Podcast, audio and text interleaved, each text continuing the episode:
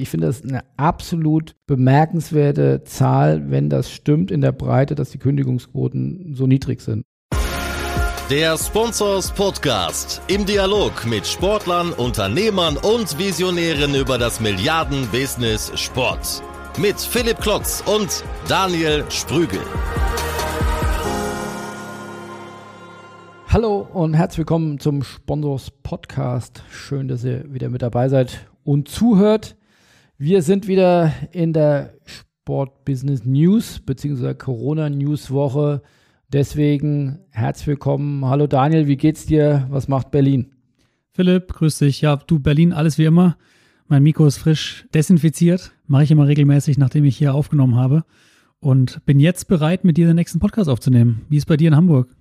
Ja, auch hier frisch, fromm, fröhlich, frei, äh, äh, alles super. Wir machen das Beste aus der Krise und äh, wie gesagt, wir kommen ja langsam an den ersten wichtigen Scheidepunkt. Äh, wir werden ja Ende der Woche erfahren, was die Ministerpräsidenten und die Kanzlerin über äh, die Geisterspiele äh, entscheiden. Das wurde ja gut vorbereitet von der DFL und auch mit ganz neuen Tönen, die man so in dieser, glaube ich, sehr demütigen Art und Weise so jetzt bisher noch gar nicht kannte, aber ich finde, das steht dem Fußball eigentlich sehr gut zu Gesicht, nicht nur auf den Haut drauf Ton, sondern oder Bastard-Ton, sondern eben dort deutlich differenzierter miteinander umzugehen und zu argumentieren. Also äh, da dürfen wir sehr gespannt sein. Da ist ja ein tägliches Hin- und Herwiegen, ob jetzt dann Herr Söder, Herr Laschet, Herr Spahn, äh, wo dann die Linie verfolgt wird oder eher die Fans oder Kritikern, denen das noch äh, zu früh ist. Also insofern, da hängt ja, ich will nicht sagen das Wohl und Wehe der Branche von ab, aber doch zumindest ein erster ganz wichtiger Meilenstein, wenn es denn wiederum hier Spiele gäbe, die dann vielen Vereinen, sag mal, ein Stück weit äh, aus der Patsche oder zumindest aus der großen Tristesse helfen könnten oder helfen würden, wenn man ja gerade sieht, was jetzt zum Beispiel auch Werder Bremen bekannt gegeben hat, dass ihnen ja bis zu 45 Millionen Euro Verlust droht, wenn es wirklich zum Worst Case kommt und dann äh, wirklich auch der Verein im Feuer steht oder beziehungsweise äh, äh zumindest die Gefahr besteht äh, einer, einer möglichen Insolvenz, wenngleich die, glaube ich, wenn ich mich recht erinnere, bis, bis Ende des Jahres dann auch abgewendet werden oder noch abgewendet werden kann, aber je nachdem, wie es dann weitergeht. Also, aber auf jeden Fall große Verluste, die dort aufgefahren werden würden. Also da würden natürlich äh, Geisterspiele enorm helfen und in der Hoffnung, dass weder das äh, von der Gesellschaft in der Luft zerrissen wird, noch äh, dass die Fans dort auf die Barrikaden gehen. Ich glaube, es ist jetzt nicht die, die Zeit, um äh, gegenseitig äh, sich in die Suppe zu spucken, sondern eher an, gemeinsam an einem Strang zu ziehen. Und auch wenn es da gewisse Dinge, die, die sicherlich zu kritisieren äh, sind, aber finde ich gerade, komme ich wieder zum Ton, der da momentan angeschlagen wird, wie gesagt, auch, auch die Politiker ändern ja auch durch, durchaus mal äh, vom einen auf den anderen Tag die Meinung, weil Experten ihnen auf einmal was anderes geraten haben. Also insofern, da mhm. würde ich jetzt hoffen, dass da nicht jedes Wort auf die Goldwaage gelegt wird und äh, wir aus Branchensicht auch mal wieder auch ein Stück weit äh, Licht oder ein Zwischenlicht äh, zumindest am Ende des Tunnels sehen. Wenn es auch vielleicht noch nicht das Ende des Tunnels ist, aber zumindest vielleicht, dass wir mal ein bisschen eine kleine Leitschau äh, bekommen. Ja, Christian Seifert hat ja gesagt, dass die Liquidität durch die äh, Überweisung der Medienpartner, wenn du so willst, also Sky, The Zone, die öffentlichen Rechtlichen und so weiter, bis Ende Juni gesichert ist. Sollte es aber keinen Spielbetrieb geben bis Ende des Monats Juni, müssen diese Vorschüsse zurückgezahlt werden, was wiederum auch zu Liquiditätslücken kommen kann oder kommen wird. Und dann wird es, glaube ich, auch ein bisschen kritisch, gerade für die Vereine, die genau diese Zahlungen teilweise schon weiter verpfändet haben. Wird nicht so ganz einfach. Sind wir mal gespannt, was da am Freitag rauskommt. Da werden sicherlich einige gerade im Westen der Republik mit Adleraugen draufschauen. Ja, ich finde es ganz spannend. Also ich habe äh, da mich versucht mit schlau zu machen. Das ist nicht ganz leicht, äh, auch mal rauszukriegen, was die anderen Ligen in Europa machen. Ja, also gelesen, dass zum Beispiel, also auf jeden Fall die Bundesliga dann die erste Liga wäre, wenn es denn so kommt, äh, dass man ab Mitte, Anfang Mitte äh, Mai denn wieder spielt. Aber also was ich wahrnehme, sind die anderen Ligen deutlich zurückhaltender ja, weil A, entweder des, die Situation im Land da noch unterschiedlich ist oder vermeintlich die finanzielle Situation der Vereine offensichtlich nicht so dramatisch oder prekär ist. Äh, hier wird ja dann doch schon sehr inständig unterlegt, dass da äh, dann bei bis zu 13 Vereinen die Insolvenz sonst äh, drohen würde. Also diese flächendeckte Insolvenzgefahr habe ich sonst bei anderen Ligen noch nicht gehört. Finde ich ganz spannend. Also ich glaube, in England habe ich äh, dann vernommen, äh, wurde einfach schon auch die letzte Medientranche oder des Medienvertrags, äh, glaube ich, Ende Februar ausgezahlt. Also. Da ist der, der Liquiditätsdruck äh, vielleicht nicht so hoch, aber auch da wären ja Regressforderungen im Raum, sollte dann die äh, Liga nicht zu Ende gespielt werden. Also insofern äh, kann ich mir vorstellen, oder kann ich mir nicht vorstellen, dass die, die Probleme in anderen Ligen so, so deutlich anders wären. Aber zumindest kann man ja sagen, das soll jetzt bitte gar nicht als Schelte verstanden werden, sondern eher nur als, als interessante Feststellung, dass ähm, die Solidität oder die, der, die Konservativität, für die sich die äh, Liga ja oft gerühmt hat im Vergleich äh, zu anderen europäischen Ligen, Clubs, äh, Stichwort auch 50 plus 1, dass das ja, ja zumindest nicht so lang gehalten hat oder zumindest man jetzt keinen kompetitiven Vorteil gegenüber anderen Ligen oder Vereinen hat. Und äh, das finde ich dann doch schon mal ganz spannend oder eher noch im Gegenteil, dass man, so meine Wahrnehmung, am ehesten dann noch mit dieser Insolvenzkeule dann eben drohen muss, weil es offensichtlich, so prekär ist. Und das wundert mich dann schon ein bisschen, wie dass das in anderen Ligen offensichtlich nicht so ist. Was beschäftigt dich denn? Du bist ja hier mit vielen neuen seriellen Podcasts unterwegs, von dem Real Talk bis zum Game Changer. Wo erwischen wir dich gerade? Du Philipp, wenn ich zu Hause bin, weißt du, da komme ich in mein Büro, sehe ich da ein Mikrofon stehen, dachte ich mir, was machst du denn damit? Fährst du mal die Formate ein bisschen hoch?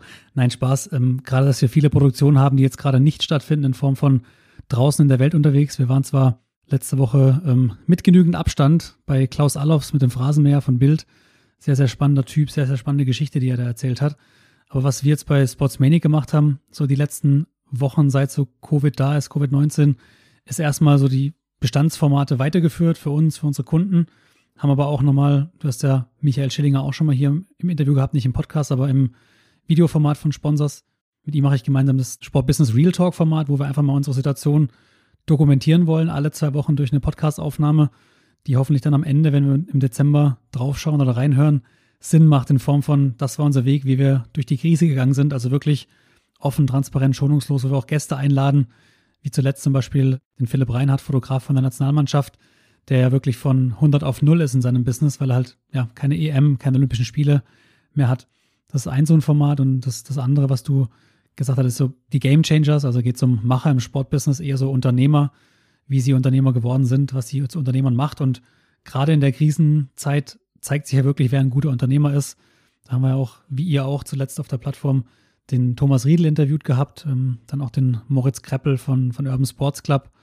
Und jetzt im Mai, Anfang Mai kommt ein neues Format mit dem Janis Bandorski von Xletics. Auch sehr, sehr spannend, da er Events macht. Und zwar diese, kennt man vielleicht ein ähnliches wie Tough Mudder Events, wo natürlich auch das komplette Geschäft des Jahres wegbricht. Aber gucken wir mal hinter die Kulissen. Ansonsten machen wir weiterhin Podcasts für Kunden. DEL haben wir jetzt gemeinsam mit Konstantin Krüger den Podcast rausgebracht letzte Woche. Zwei, drei weitere in der Pipeline. Also uns geht die Arbeit nicht aus. Und Themen für den Sponsors Podcast habe ich auch dabei. Das ist doch fantastisch. Nein, also in der Tat absolute Hörempfehlung, zumindest Game Changer und, und der Real Talk. Also das kann man ja nur ermutigen. Ich hatte ja auch den, den, das Video-Interview mit äh, Kollegen Schillinger, ähm, dass man sich da so vorne hinstellt und, und auch bewusst auch mal Schwächen oder auch eine gewisse Unvorbereitung zugibt, dass man da von der Situation dann auch überwältigt war. Das finde ich schon bemerkenswert und, und äh, absolut eine sympathische, authentische und, und, und, sehr glaubwürdige Art und Weise, wie er da, damit umgeht und hoffen wir, dass er mit seiner Agentur Apollo dann da gut durchmanövriert. Ja. Zu meinen Themen, ich habe äh, zwei, drei ähm, Erkenntnisse, die äh, bei mir in den letzten zwei Wochen gereift sind. Also ich finde, äh, ich habe jetzt ein Beispiel vom Hamburger SV beispielsweise dabei, dass äh, die Anzahl der kreativen Krisenbewältigungsaktion oder, oder, oder Unterstützungsaktion oder wie kann ich Präsenz in der Krise ähm, erzeugen? Wir haben ja am Anfang äh, unseren ersten Corona-News-Podcast haben wir ja auch viel über Alba Berlin gesprochen, die ja weiterhin da sehr präsent sind, sehr erfolgreich sind, äh, die Kinder und Jugendlichen äh, zum Sport zu bringen mit ihrer täglichen äh, Alba Sportstunde, da teilweise über eine Million Kinder erreichen am Tag. Das finde ich immer noch eine absolut mega und bemerkenswerte ähm, Kampagne aus, aus dem Nichts geboren und äh, wollen das auch, glaube ich, dann nach der Corona-Krise weiter äh, fortbauen. Ein tolles Beispiel, wie die Krise eben auch eine Chance sein kann. Ich habe hier, wie gesagt, Beispiel vom Volksparkstadion äh, ist ausverkauft und zwar hat der HSV 57.000 äh, HSV-Gesichtsmasken äh, verkauft und die sind jetzt ausverkauft und äh, kann man sich mal angucken unter hsv.de äh, News. Äh, die sehen auch, äh, wenn man denn HSV-Fan ist, glaube ich, ganz schick aus. Und wie gesagt, innerhalb kürzester Zeit 57.000 Gesichtsmasken verkauft. Davon mal ab, dass man da bestimmt auch einen kleinen Euro vielleicht mit verdient hat.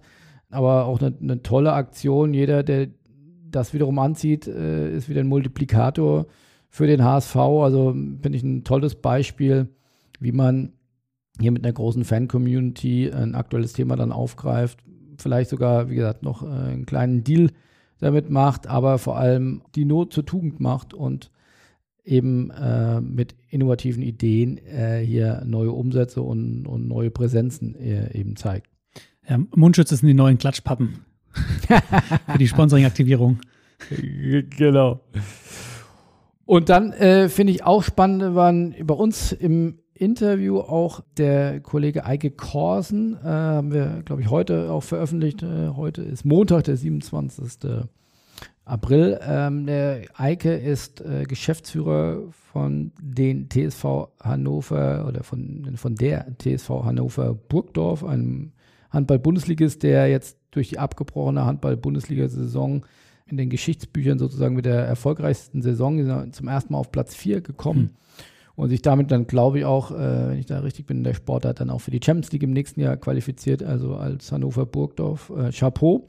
Aber viel wichtiger, um durch die Krise zu kommen, wie gesagt, da haben wir diverse Punkte mit ihm im Interview besprochen und der, der mir am meisten aufgefallen ist, den ich am bemerkenswertesten finde, ist, dass er äh, sagt, dass die Kündigungsquote der Sponsoren auch für, wenn ich ihn richtig verstehe, auch für die nächste Saison im einstelligen Prozentbereich ist und nicht von anderen Saisons abweicht. Und das finde ich ja eine ganz bemerkenswerte Info, dass man offensichtlich es geschafft hat, durch innovative, kreative Aktionen, lest das einfach mal bei uns auf der, auf der Website durch, wie ein Erlebnisfonds und, und, und andere Dinge, aber natürlich grundsätzlich durch das Thema Sponsoring, dass es eben deutlich mehr ist als einfach nur eine, eine Fläche zu einem gewissen TKP zu buchen, sondern eben eine Partnerschaft einzugehen, teilweise über Jahre, teilweise äh, extrem eng verwoben äh, durch Clubgeschichte, durch äh, vielleicht dann auch eine, eine Fangeschichte. Also was ja oft äh, vielleicht dem Sport ein bisschen vorgeworfen wird, dass er da ein bisschen zu emotional ist. Ich glaube, das ist jetzt eine ganz große Stärke und wenn das sich bewahrheiten würde in der Breite und es gibt schon mehrere Gespräche mit anderen Sportrechtehaltern, mit anderen Clubs und Vereinen, die ich führe, die in die ähnliche Richtung äh, gehen, dann muss man sagen, äh, wäre das ein ganz, ganz tolles Signal der lokalen, regionalen oder teilweise auch nationalen Wirtschaft dann für den Sport eben da zu versuchen, die Stange zu halten und äh, dass man eben sich da dann, glaube ich, hochsignifikant von anderen Mediengattungen unterscheidet, wo dann oftmals einfach dann zusammengekürzt wird und hier man sich dann doch eher vielleicht noch den, den letzten Cent abspart, damit man seine Partnerschaft dort eingehen kann. Vielleicht eine, eine Frage oder Anmerkung dazu. Weißt du, wie das im Handball ist? Ich kenne es aus dem Fußball von den Bundesliga-Vereinen. Ist es meistens so in den Vertra Verträgen geregelt, dass die Kündigungsfrist Ende März ausläuft. Das heißt, bis zum 31.03. hat man die Möglichkeit zu kündigen. Ansonsten werden die Verträge automatisch verlängert. Also es kann einerseits zeitlich Glück sein für die Vereine oder weißt du, ob da die Kündigungsfristen im Handball anders sind? Nein, das weiß ich jetzt nicht ähm, ad hoc, ob, ob die anders sind. Ich würde denken, dass da keine riesigen Unterschiede sind, aber ich glaube, selbst in solchen Zeiten, also Stichwort Partnerschaft, da jemanden dann ausschließlich damit zu kommen, dass sich der Vertrag verlängert hat und der kurz vor der Insolvenz steht oder also dass man da dann auch partnerschaftlich äh, damit umgeht. Ich glaube, da ist das eine das Juristische, das andere ist dann das Partnerschaftliche und ich glaube, gerade das Partnerschaftliche von Seiten oder, oder dieses in beide Richtungen gedachte Partnerschaft zeigt ja das, was das hier für eine Kraft entwickeln kann. Weil jetzt sind wir mal ganz ehrlich, Stichwort Real Talk, also wenn ich Geschäftsführer bin von einem Unternehmen, wenn ich mir nur die Fakten angucke, würde ich sagen, es gibt keinen Grund, warum ich diesen Vertrag nicht kündigen muss. Also ich muss ihn eigentlich kündigen, zu sagen, ich weiß gar nicht, ob es diesen Club hm. in, in, drei, sechs Monaten noch gibt. Selbst wenn ich kündige, würde ich wahrscheinlich auf jeden Fall einen günstigen, selbst wenn ich weitermachen will, äh, würde ich einen billigeren Preis bekommen. Also ich finde das eine absolut bemerkenswerte Zahl, wenn das stimmt in der Breite, dass die Kündigungsquoten so niedrig sind. Und das zeigt die Kraft und die gute Arbeit dann eben auch von den Vereinen, die die Clubs dann äh, ja, weit über das Rationale hinaus äh, ihre Partner an sich binden. Und äh, das macht Mut, glaube ich, in gerade bei diesen Sportarten, da auch hier nochmal ergänzend.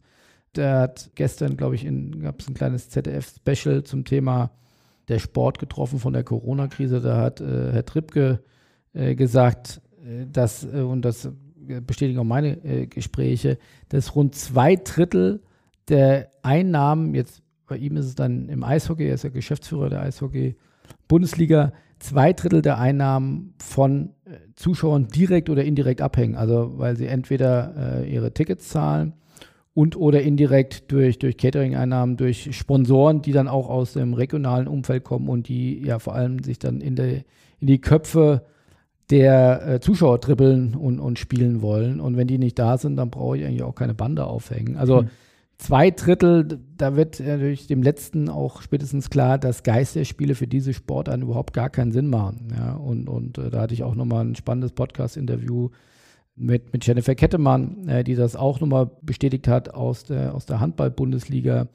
Wenn man es aber auf der anderen Seite schafft, durch Kurzarbeitergeld, durch ja, Solidarität und Gehaltsverzichte, vielleicht die Kosten ein Stück weit zu senken und gleichzeitig die Partner dann doch wieder erwarten, so äh, zum Club stehen, dann gibt es vielleicht wirklich eine große Chance, dass hier kein Massensterben oder eine Masseninsolvenz bei diesen Sportarten stattfinden müssen, äh, die dann doch vielleicht noch länger auch ohne Zuschauer spielen müssen, weil jetzt aus heutiger Sicht ist es schwer vorstellbar, dass in dieser Saison dann noch große Arenen mit äh, Zuschauern in, in, in, Gänze gefüllt werden. Hm. Und insofern ist das für mich schon ein, ein Licht am Ende des Tunnels, äh, dass es hier Szenarien gibt, äh, wo man dann doch äh, vielleicht den Betrieb auf absehbare Zeit fortführen kann.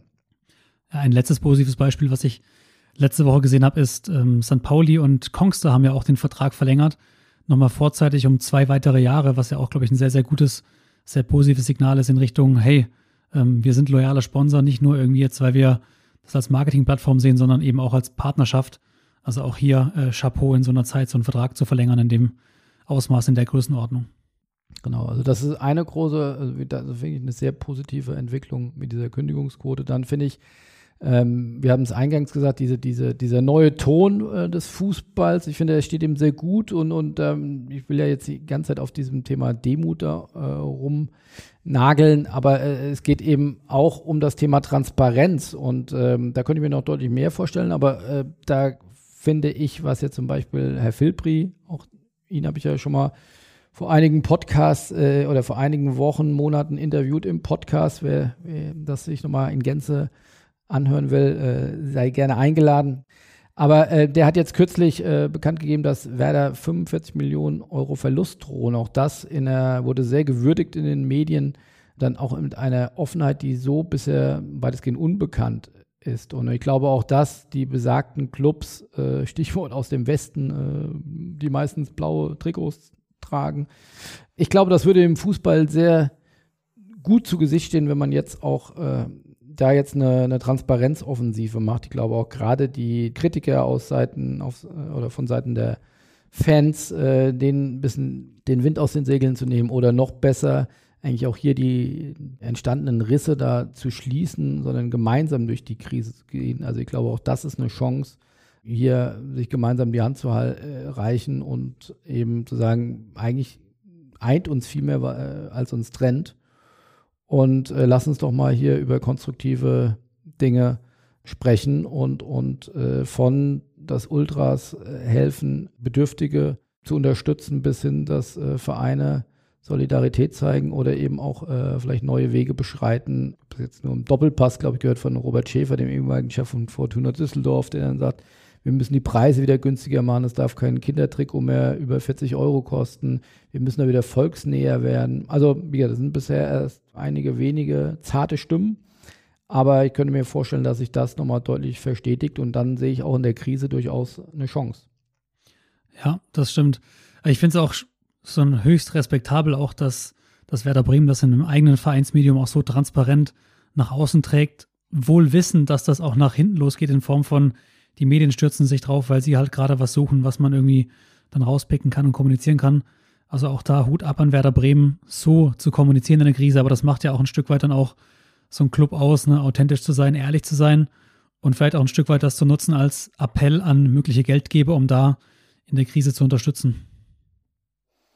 Ja, aber es ist ein bisschen ähnlich wie mit eurem Real Talk. Also ich glaube, das ist ja dann auch entwaffnend ein Stück weit, wenn man da ähm, transparent äh, mit den Fakten umgeht, wie sie nun mal sind und da keine Salamitaktik macht, sondern eben dann offen raus. Ich glaube, dass man da viel mehr gewinnen, als dass man äh, verlieren kann. Und mhm. äh, wie gesagt, es gibt ja auch momentan, glaube ich, wenig zu verlieren. Das ist ja also schlimmer, als wenn, wenn irgendwie gefühlt zwei Drittel der Liga oder, oder je nachdem, wie man es wendet, knapp die Hälfte aller Bundesligisten vor einer drohenden Insolvenz steht. Also viel schlimmer kann es ja nicht werden, würde ich sagen. Das stimmt. Was hast du denn Schönes mitgebracht? Ich habe heute das Thema Veränderung von Content Marketing mit dabei. Du siehst ja, glaube ich, gerade einiges draußen, was, was Menschen oder was das Sportbusiness macht. Und eine Studie vorweg habe ich mir angeschaut von Deloitte. Die hat das Mediennutzungsverhalten von Menschen in Zeiten von Corona untersucht und betitelt es auch mit Mediennutzung auf dem Höchststand. Also 40 Prozent mehr lineares Fernsehen wird geschaut. Hast du ja auch bestätigt bekommen von deinem Talk mit Sport 1, mit dem COO. Mediathekenboom, mehr und mehr Zugriff, über 50 Prozent mehr Zugriff der täglichen Nutzer auf Mediatheken. Video on Demand ist ein No-Brainer. Es wird mehr Netflix geschaut, wenn die Menschen zu Hause sind. Selbst 30 Prozent mehr Radio und letztendlich auch Gaming über 38 Prozent und auch Podcasts haben über 36 Prozent zugelegt, jetzt gerade als zusätzlichen Informationskanal. Die Menschen konsumieren mehr Medien. Liegt natürlich auch so ein Stück weit daran, dass Live-Sport fehlt, der Weg zur Arbeit fehlt, die Menschen per se mehr Zeit haben und diese auch nutzen wollen. Was wir jetzt im Sport sehr häufig sehen, ist gewisses Content Recycling. Das heißt, alte, altes Videomaterial wird aus dem Keller geholt, wird ausgestrahlt. Ob es jetzt in den öffentlich-rechtlichen ist, am Wochenende, wenn dann die WM 1990, 2010, 2014 kommt oder ob es äh, die Basketball-EM 1992, 93, glaube ich, ich weiß nicht genau, wann es war, aber sehr, sehr interessant, macht auch mega Spaß, da reinzuschauen und auf YouTube die Kommentare zu beobachten. Ist auch sowas soweit gut, nutzt sich aber natürlich mit der Zeit ab. Ich habe mir jetzt mal Gedanken gemacht oder mal die Branche ein bisschen angeschaut, generell digitale Kommunikation, welche Trends man, da rauspicken kann, ähm, wie sich dieses Medienkonsumverhalten auch dann auf Seiten von Unternehmen ändert. Und Trend 1 ist ganz klar, man wird, man sieht aktuell viel, viel mehr Live-Videos. Also Eventveranstalter machen virtuelle Eventbesuche, Konzerte virtuell. Du siehst äh, Gaming-Duelle zum Beispiel auf Twitch, wenn Leute gegen oder Spieler zum Beispiel in der Bundesliga auch gegeneinander FIFA zocken oder sowas. Challenges, Fitness-Challenges, Live-Sport. Im B2B-Kontext siehst du mehr und mehr äh, Live-Videos auf LinkedIn wird auch immer wichtiger. Also sofern das Feature verfügbar ist, ist noch nicht für alle frei verfügbar. Aktuell nur vereinzelt für Unternehmen und äh, Influencer.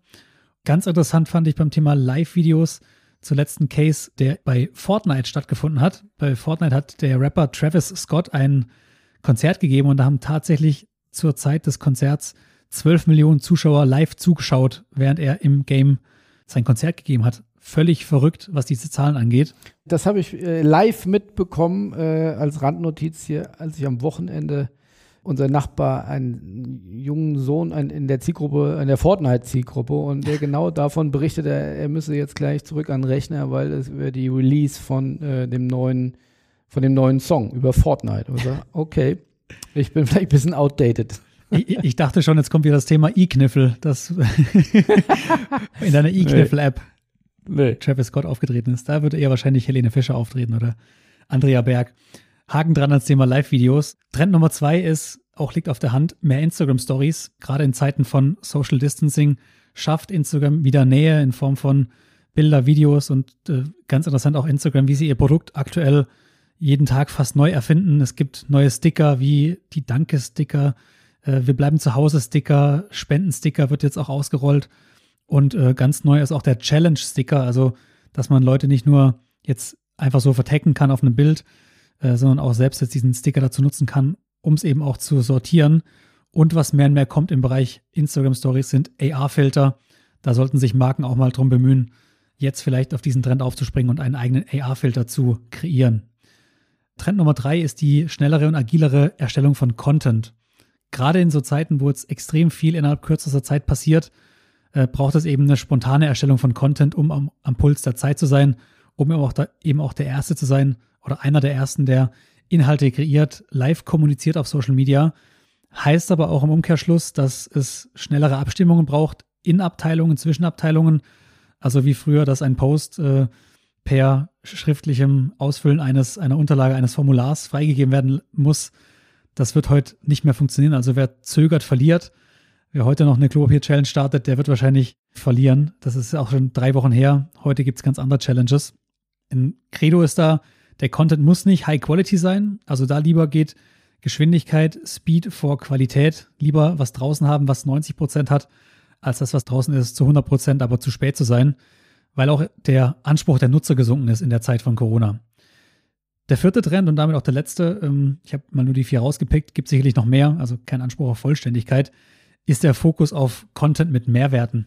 Was die aktuelle Zeit zeigt, ist wieder mehr Solidarität für mehr Miteinander, auch für mehr Sinnstiftung in der Gesellschaft und auch nachhaltiges Handeln. Und was das wiederum erzeugt, ist, dass die Menschen sich nicht mehr für dumm verkaufen lassen, wenn eben jemand das Ganze nur nutzt, um äh, ein Whitewashing zu betreiben und da vielleicht auch sogar ein PR-Debakel droht, wie wir es ja auch zuletzt über Deichmann, Adidas etc., wo wir worüber wir ja gesprochen haben. Also hier Vorsicht vor Worthülsen. Und wenn ich jetzt zum Beispiel sowas sehe wie beim ersten FC Köln, wenn die Spieler dann äh, Rewe-Kisten schleppen und zur Tafel bringen oder zu vermeintlichen Risikopatienten, finde ich mega. Genauso wie Spieler die Masken verteilen, ist natürlich super und zeigt auch, dass die Vereine, von denen ich jetzt das gesehen habe zumindest, da auch was dahinter stehen haben und nicht nur irgendwie was auf der Fahne steht. Hm. Ja, das waren so die vier Trends, die ich jetzt mal im Schnellschuss hier rausgebracht habe. Wenn jemand da eine Ergänzung hat, was er beobachtet in seinem Daily Sport Business Alltag, immer gerne her damit, können wir gerne hier mit reinpacken. Philipp, was hast du noch für Trends, die bei dir so aufploppen, wo du sagst, das zeigt sich gerade bei mir, ist der neueste Trend im Sportbusiness? Ja, der neueste Trend ist das, ich glaube, irgendwo auch eine Konstante, dass das gemessen daran, wie krass oder wie hart der Lockdown doch ist, dass es daran die Stimmung im Sportbusiness, finde ich, dann doch noch überraschend gut ist. Oder, und das ist gar nicht Sarkasmus oder auch Zynismus, sondern dass man wirklich da auch den, den sportlichen Ehrgeiz an den Tag legt, sagen, die, die Krise kriegt uns äh, nicht klein oder zumindest zeigen wir hier Charakter und, und, und Haltung und wollen hier auch dann äh, die Krise ein Stück weit als Chance nutzen. Ich habe da in dem Kontext passt ganz gut. Auch das haben wir äh, heute äh, publiziert, äh, fand ich ganz spannend ähm, hat Lagardère hat eine Übersicht gemacht, was sind die Gewinnerbranchen. Ähm, also nicht sagen, wer alles verliert, das wissen wir. Wir verlieren alle gerade hm. ziemlich viel Geld. Wir schlittern gerade in die schwerste äh, Rezession seit 1929. Aber äh, es gibt eben auch Branchen, die davon profitieren. Du hast eben erwähnt, dass äh, Kongstar verlängert hat bei St. Pauli. Also, wenn ich mich nicht alles täuscht, ist auch äh, eine Branche, ist Mobilfunk. Ja oder eben, hier wird es äh, Mobilität bzw. Technologie genannt, aber aufgeführt sind eben als ein Branchenzweig der E-Sport, als ein weiterer Branchenzweig ähm, Gesundheit und Fitness. Dritter Branchenzweig oder drittes Cluster ist die Technologie, also genau wie du erwähnt hast, Telekommunikation, aber auch Anbieter von Homeoffice-Lösungen, Cloud-Anbieter bis hin zur Halbleiterbranche. Viertes Cluster ist Finanzen, Versicherungen, und Recht, also gerade in unsicheren Zeiten Rechtsberatung oder wenn es an die Finanzen geht, dann braucht man auf jeden Fall Support oder äh, wenn man sich unsicher fühlt, äh, will man sich vielleicht versichern oder zumindest sich versichern, dass man da auf der richtigen Seite ist. Ähm, dann natürlich, das erleben wir jeden Tag. Also ich war da gefühlt jetzt jedes Wochenende beim Baumarkt, äh, viertes, äh, fünftes Cluster, Cluster Lebensmittel Bau- und Gartenmärkte, das kann ich absolut bestätigen. Äh, man muss lange anstehen, aber ähm, man kriegt dann auch meist das, was man bekommt. Also großen Einzelhandel, Supermärkte und äh, Baumärkte, Gartenartikel, Online-Lieferdienste, das ist sicherlich auch ganz klar. Und, und, der, und der sechste Cluster, das ist dann äh, auch das Stichwort mit Mut in die Zukunft geblickt, ist äh, das Cluster Mobilität. Äh, da wird es aber so begründet, dass wenn es jetzt wieder besser geht, das ähm, momentan eines der am härtesten getroffenen Bereiche der, der Wirtschaft, äh, dass die dann extrem wieder hochfahren und extreme Wachstumsraten haben. Also auch das ja oft der gemeinsame Nenner, den ich eigentlich auch un unterstützen kann, oder streich eigentlich, den ich unterstützen kann, dass die Krise vor allem auch ein Beschleuniger sein wird, ein Beschleuniger zu neuen Technologien, Businessmodelle, die vielleicht in die Jahre gekommen sind, äh, dass die äh, dann beschleunigt äh, ausgesorgt werden oder nicht mehr äh, danach zum Revitalisieren sind. Also insofern auch das in der Tat, vielleicht noch nicht heute, aber morgen eine interessante Branche, die Mobilität äh, von Tourismus über Automobil bis hin eben zur ja, Ölindustrie und dann noch aufgeführt, ja, die Reisebranche mit eben äh, auch dem Thema anhängt noch Luftfahrt und Kreuzfahrten. Also da geht es auf jeden Fall dann nach der Krise wieder steil bergauf. Da sollte man sich jetzt dann wahrscheinlich vorbereiten, um äh, die richtigen Menschen zu kennen, um dann, wenn der Express wieder nach oben geht, mit dabei zu sein. Ansonsten äh, Lebensmittel- und Gartenmärkte, das ist ein No-Brainer, ist von mir approved. Hm. Finanzen, Versicherung, ähm, Technologie, Gesundheit, Fitness, und äh, E-Sport. In dem Sinne, da gibt es was zu holen. Es gibt nicht nur Verlierer, es gibt auch einige Gewinner. Und äh, ja, ich bleibe dabei. Die wichtigste Botschaft für mich, die Partner bleiben an der Seite der Clubs. Äh, es gibt nur geringe Kündigungsquoten. Äh, das werden wir in den nächsten Wochen weiter erfragen, verifizieren. Finde ich äh, eine spannende Erkenntnis. Und dann hoffen wir mal, dass am Donnerstag die richtigen Entscheidungen getroffen werden und wir dann wenn es auch vielleicht nicht schön ist, aber dann doch bald äh, Geisterspiele sehen, um den Karren dann so langsam, aber beständig aus dem Dreck wieder hervorzuholen, äh, rauszurollen und äh, dass wir dann wieder ein bisschen heller in die Zukunft blicken können. Ja, wir hoffen das Beste. Sollte es nichts Gutes geben, haben wir zumindest eine positive Nachricht am Ende. Du hast nämlich wieder ein Interview geführt für den Podcast, der nächste Woche dann erscheint. Du hast dich getroffen mit dem Marco Hopp. Kannst du dem Hörer einmal einen Einblick geben, was ihn denn nächste Woche hier erwartet? Marco ist ein alter Freund des Hauses und ein absoluter Vertriebsexperte, ist seit 20, 25 Jahren teilweise in Anstellungen bei, bei Lagardère oder bei verschiedensten Clubs, St. Pauli, äh, VfL Wolfsburg, äh, also auch im Sport gewesen, hat sich dann vor zehn Jahren selbstständig gemacht mit einer eigenen äh, Vertriebsberatung und, und Unternehmung Hop Equities. Äh, wer kennt sie nicht? Äh, also im Sport nicht unbedingt so bekannt, weil er auch bewusst aus dem Sport rausgegangen ist. Aber ich habe mich mit ihm darüber unterhalten, geht Vertrieb auch in Corona-Zeiten und was muss man dafür tun? Wie verändert sich Vertrieb? Was hat es mit dem digitalen Vertrieb auf sich? Und natürlich haben wir auch noch ein paar Anekdoten gestreift von früher, seinen ersten Deal für St. Pauli und äh, äh wie er sich damals mit Herrn Magath auseinandergesetzt hat. Also eine absolute äh, Pflichtfolge für jeden äh, Sponsors-Podcast-Liebhaber. Also ich fand es echt, also A, unterhaltsam, aber auch B, echt sehr interessant, äh, wie er auf Vertrieb blickt und nicht überraschend, sonst wäre er da nicht Coach oder großer Fan, äh, dass er dafür plädiert, weiter Vertrieb auch in der Krise zu machen. Aber ich finde auch, hat echt gute Argumente, insofern absolut hörenswert und gerne wieder reinschalten. Sehr schön. Philipp, dann danke für deine Zeit. Ich würde sagen, wir hören uns in zwei Wochen wieder. Halt die Ohren steif in Hamburg. So machen wir es. Dann gibt es den nächsten Different Real Talk. Vielleicht sprechen wir dann schon über den ersten Spieltag der Bundesliga, wie er wieder war ja. nach dem Zurückkehren der, ich sag mal nicht Geisterspiele, sondern Medienspiele. Die Medienspiele. Ja. Okay. dann auf äh, Daumen drücken, dass die Medienspiele kommen und in dem Sinne dir noch eine gute Woche. Tschüss. Gleichfalls. Ciao, ciao.